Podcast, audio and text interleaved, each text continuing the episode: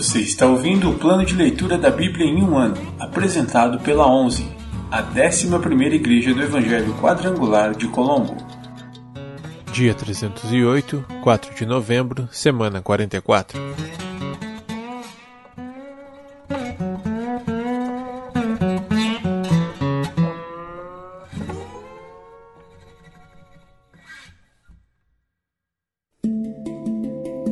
Novo Testamento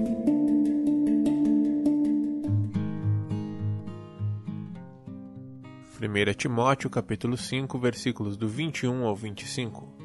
Ordeno solenemente, na presença de Deus, de Cristo Jesus e dos anjos eleitos, que você obedeça a estas instruções sem tomar partido nem demonstrar favoritismo. Não se apresse em nomear um líder. Não participe dos pecados alheios. Mantenha-se puro. Não beba apenas água. Uma vez que você fica doente com frequência, tome um pouco de vinho por causa de seu estômago. Lembre-se de que os pecados de alguns são evidentes e seu julgamento é inevitável. Há outros, porém, cujos pecados só serão revelados mais tarde. Da mesma forma, as boas obras de alguns são evidentes e outras, feitas em segredo, um dia serão conhecidas. 1 Timóteo capítulo 6 os escravos devem ter todo respeito por seus senhores, para não envergonharem o nome de Deus e seus ensinamentos. O fato de o senhor ser irmão na fé não é desculpa para deixarem de respeitá-lo. Pelo contrário, devem trabalhar ainda mais arduamente, pois seus esforços beneficiam outros irmãos amados. Falsos ensinos e riquezas verdadeiras. Ensine estas coisas e incentive todos a obedecer-lhes. Talvez alguns nos contradigam, mas estes são os verdadeiros ensinamentos do Senhor Jesus Cristo, que conduzem a uma vida de devoção. Quem ensina algo diferente é arrogante e sem entendimento. Vive com o desejo doentio de discutir o significado das palavras e provoca contendas que resultam em inveja, divisão, difamação e suspeitas malignas. Pessoas assim sempre causam problemas, têm a mente corrompida e deram as costas à verdade. Para elas, a vida de devoção é apenas uma forma de enriquecer. No entanto, a devoção acompanhada de contentamento é, em si mesma, grande riqueza. Afinal, não trouxemos nada conosco quando viemos ao mundo, e nada levaremos quando o deixarmos. Portanto, se temos alimento e roupa, estejamos contentes. Mas aqueles que desejam enriquecer caem em tentações e armadilhas e em muitos desejos tolos e nocivos, que os levam à ruína e destruição, pois o amor ao dinheiro é a raiz de todo mal, e alguns, por tanto desejarem dinheiro, desviaram-se da fé e afligiram a si mesmos com muitos sofrimentos. Instruções finais de Paulo. Você, porém, que é um homem de Deus, fuja de todas essas coisas más. Busque a justiça, a devoção e também a fé, o amor, a perseverança e a mansidão. Lute o bom combate da fé Apegue-se firmemente à vida eterna para a qual foi chamado e que tão bem você declarou na presença de muitas testemunhas. Diante de Deus, que a todos dá vida, e de Cristo Jesus, que deu bom testemunho perante Pôncio Pilatos. Encarrego-o de obedecer a esta ordem sem vacilar. Assim, ninguém poderá acusá-lo de coisa alguma, desde agora até a volta de nosso Senhor Jesus Cristo. Pois, no devido tempo, ele será revelado do céu pelo bendito e único Deus Todo-Poderoso o Rei dos Reis e Senhor dos Senhores. Somente a ele pertence a imortalidade, e ele habita em luz tão resplandecente que nenhum ser humano pode se aproximar dele. Ninguém jamais o viu, nem pode ver. A ele sejam honra e poder para sempre. Amém. Ensine aos ricos deste mundo que não se orgulhem nem confiem em seu dinheiro, que é incerto. Sua confiança deve estar em Deus, que provê ricamente tudo de que necessitamos para nossa satisfação. Diga-lhes que usem seu dinheiro para fazer o bem. Devem ser ricos em boas obras e generosos com os necessitados, sempre prontos a repartir. Desse modo, acumularão tesouros para si como um alicerce firme para o futuro, a fim de experimentarem a verdadeira vida. Timóteo, guarde aquilo que Deus lhe confiou. Evite discussões profanas e tolas com aqueles que se opõem a você com suposto conhecimento alguns se desviaram da fé por seguirem essas tolices. Que a graça de Deus esteja com vocês.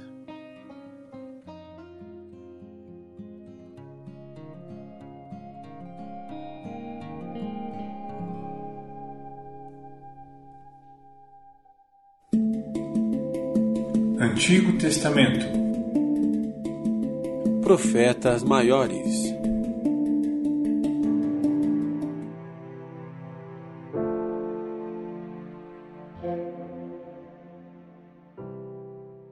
Livro de Jeremias, capítulo 3 Se um homem se divorciar da esposa e ela se casar com outro homem, ele não a receberá de volta, pois isso contaminaria a terra. Você, porém, se prostituiu com muitos amantes e, no entanto, quer voltar para mim? Diz o Senhor. Olhe para o alto dos montes.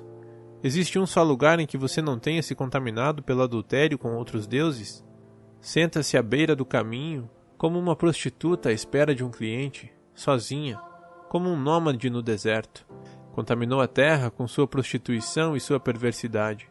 Por isso não vieram as chuvas de primavera, pois você é uma prostituta descarada que não tem vergonha alguma. Ainda assim, você me diz: Pai, tens me conduzido desde minha juventude. Certamente não ficarás irado para sempre. Certamente te esquecerás do que aconteceu. Você fala desse modo, mas continua a praticar todo o mal possível. Judá segue o exemplo de Israel. Durante o reinado de Josias, o Senhor me disse: Viu o que fez a infiel nação de Israel? Como esposa que comete adultério, Israel adorou outros deuses no alto dos montes e debaixo de toda árvore verdejante. Pensei, depois de fazer tudo isso, ela voltará para mim. Mas não voltou e Judá, sua irmã traiçoeira, viu isso. Ela viu que me divorciei da infiel Israel por causa de seu adultério. Mas Judá, irmã traiçoeira, não teve temor algum, também me deixou e se entregou à prostituição. Israel não se preocupou nem um pouco em cometer adultério ao adorar ídolos feitos de madeira e pedra. Agora, a terra está contaminada. Apesar de tudo isso, Judá, sua irmã traiçoeira, não voltou para mim com sinceridade. Apenas fingiu estar arrependida. Eu, o Senhor, falei. Esperança para a rebelde Israel. Então o Senhor me disse: Até mesmo a infiel Israel é menos culpada que a traiçoeira Judá. Portanto, vá e proclame esta mensagem a Israel. Assim diz o Senhor: Ó Israel, meu povo infiel, volte para mim, pois sou misericordioso não ficarei irado com você para sempre. Reconheça sua culpa. Admita que se rebelou contra o Senhor, seu Deus, e cometeu adultério contra ele ao adorar ídolos debaixo de toda árvore verdejante. Confesse que não quis ouvir minha voz. Eu, o Senhor, falei. O Senhor diz: Voltem para casa, filhos rebeldes, pois eu sou seu mestre. Eu os trarei de volta a Sião, um desta cidade, dois daquela família, de onde quer que estejam dispersos. Eu lhes darei líderes segundo o meu coração, que os guiarão com conhecimento e entendimento. E, quando sua terra voltar a ficar cheia de gente, diz o Senhor, vocês não terão mais saudades da época em que tinham a arca da aliança do Senhor. Não sentirão falta da arca nem se lembrarão dela, e não será necessário reconstruí-la. Então Jerusalém será conhecida como o trono do Senhor. Todas as nações irão até lá para honrar o Senhor não seguirão mais os desejos teimosos de seu coração perverso. Naqueles dias, o povo de Judá e o povo de Israel voltarão juntos do exílio no norte, para a terra que dei a seus antepassados como herança para sempre. Disse comigo: Como eu gostaria de tratá-los como filhos. Meu maior desejo era lhes dar esta linda terra, a herança mais excelente do mundo. Queria que me chamassem de pai e que jamais se afastassem de mim. Mas você me traiu, povo de Israel. Foi como esposa infiel que abandona o marido. Eu, o Senhor, falei. Ouvem-se vozes no alto dos montes, choro e súplica dos israelitas, porque escolheram caminhos tortuosos e se esqueceram do Senhor, seu Deus. Meus filhos rebeldes, diz o Senhor, voltem para mim, e eu curarei a rebeldia de seu coração. Sim, nós voltaremos, o povo responde pois tu és o Senhor, nosso Deus. Nossa idolatria nas colinas e as orgias religiosas nos montes não passam de ilusão. Somente no Senhor, nosso Deus, Israel encontrará salvação. Desde a juventude observamos nossos antepassados desperdiçarem com algo vergonhoso tudo o que trabalharam para ter: rebanhos e gado. filhos e filhas. Que a vergonha nos sirva de cama e a desonra de cobertor. Pois nós e nossos antepassados pecamos contra o Senhor, nosso Deus. Desde a juventude até hoje, nunca lhe obedecemos. Livro de Jeremias, capítulo 4 Ó Israel, diz o Senhor, se quisesse, poderia voltar para mim, poderia jogar fora seus ídolos detestáveis e nunca mais se desviar. Quando jurasse por meu nome e dissesse: Tão certo como vive o Senhor, poderia fazê-lo em verdade, justiça e retidão. Então você seria uma bênção para as nações do mundo, e todos os povos viriam e louvariam meu nome. Julgamento futuro contra Judá.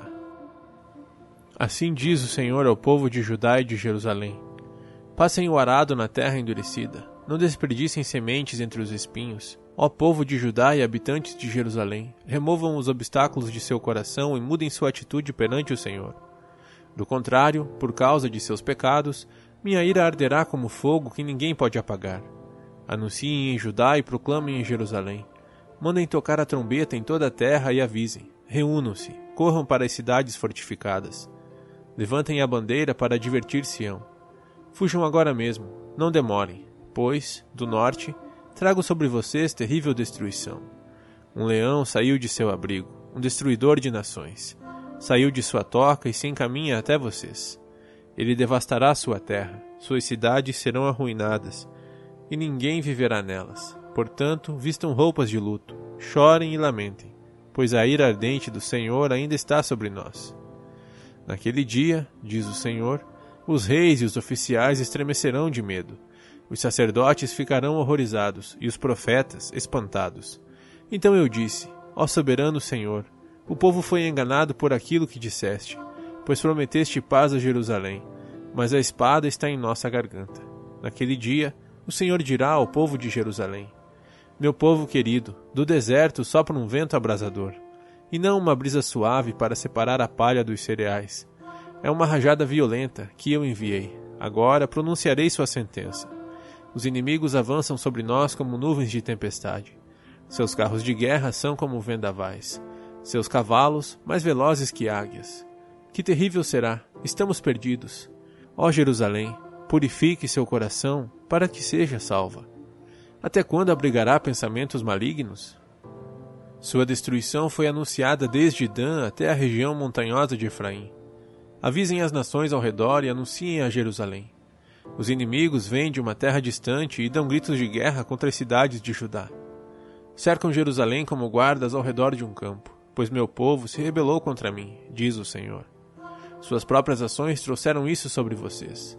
É um castigo amargo que atinge o seu coração. Jeremias chora por seu povo. Meu coração, meu coração, Estou me contorcendo de dor. Meu coração bate forte dentro de mim.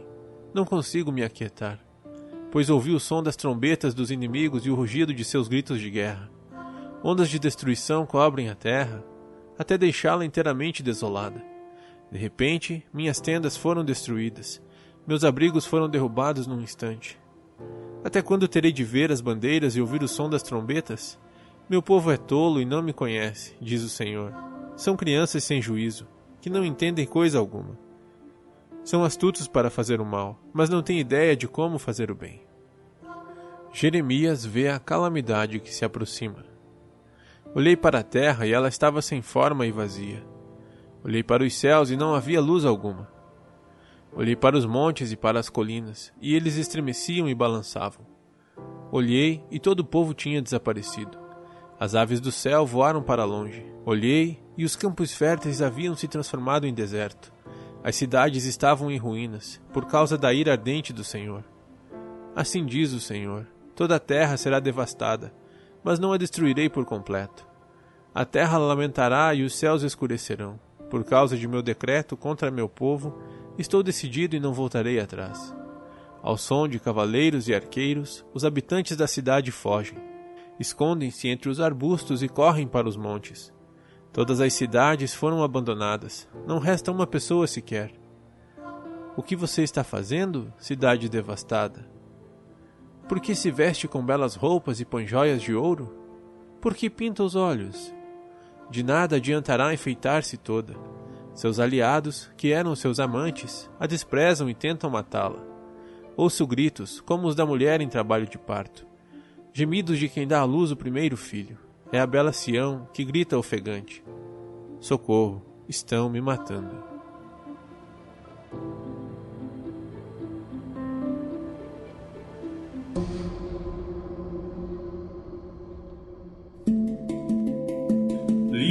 Poéticos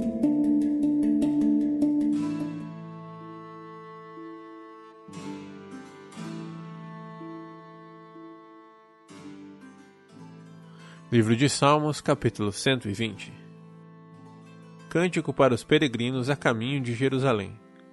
Em minha angústia, clamei ao Senhor, e ele respondeu à minha oração. Livra-me, Senhor, dos mentirosos e dos enganadores. Ó oh, língua mentirosa, o que Deus fará com você? Como aumentará seu castigo? Ele a atravessará com flechas afiadas e a queimará com brasas vivas. Como sofro na distante Meseque é doloroso viver entre os moradores de Kedar. Estou cansado de habitar entre os que odeiam a paz. Procuro a paz, mas, quando falo de paz, eles querem guerra.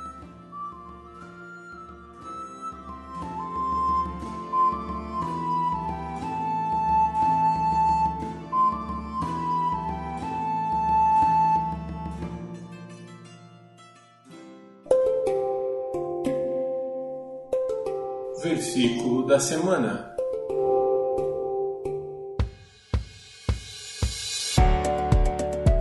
Porque há um só Deus e um só mediador entre Deus e os homens, Jesus Cristo, o homem. 1 Timóteo 2:5. Porque há um só Deus e um só mediador entre Deus e os homens, Jesus Cristo, homem. 1 Timóteo 2:5 porque há um só Deus e um só mediador entre Deus e os homens, Jesus Cristo, homem. 1 Timóteo 2, 5